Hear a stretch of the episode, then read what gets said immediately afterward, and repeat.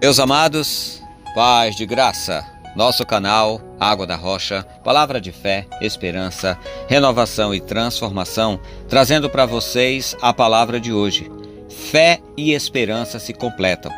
A esperança que se retarda deixa o coração doente. Provérbios 13, 12. Sabemos que a vida não é fácil para ninguém, que as lutas são parte da nossa história de vida. Mesmo aqueles que nascem em berço de ouro têm suas lutas, seus sofreres e seus temores. Entender que a fé e a esperança se completam nos permite ir mais longe, alcançar e vencer mais desafios. O medo não pode ser um empecilho.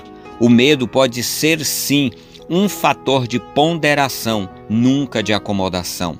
Olha só esta frase de Mário Quintana. Viver é acalentar sonhos e esperanças, fazendo da fé a nossa inspiração maior. É buscar nas pequenas coisas um grande motivo para ser feliz. Outro dia falava com um amigo que gosta de sistema de computadores, gosta de estudar sobre TI, a famosa tecnologia da informação, um universo novo e que é muito concorrido. Ele falava dos desafios, das dificuldades e do quanto é preciso manter a fé e a esperança. Do contrário, a desistência e o fracasso serão certos, pois a concorrência é sufocante. Se nas dificuldades abrimos mãos dos sonhos, a vida se torna sem graça e vazia. Passamos a sobreviver e não vivemos a vida. Paulo fala: e a esperança não nos decepciona, porque Deus derramou seu amor em nossos corações por meio do Espírito Santo que ele nos concedeu. Romanos 5, versículos 5. Acreditar em Deus é manter a fé e a esperança. É não achar que está tudo ganho, mas é lutar para não perder e sim vencer. Nossa maior esperança é sim uma esperança viva, Jesus Cristo. Com Ele somos mais que vencedores. Eu creio. Vamos orar? Senhor, meu Deus e meu Pai. Primeiro quero te agradecer pela vida e pela compreensão de que nada é fácil ou simples.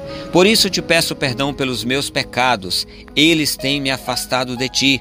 Ajuda-me a vencer o medo, o desespero, a ansiedade e ter confiança no Senhor, pois sei que és poderoso e abençoa os que te buscam com fé e com um coração verdadeiro.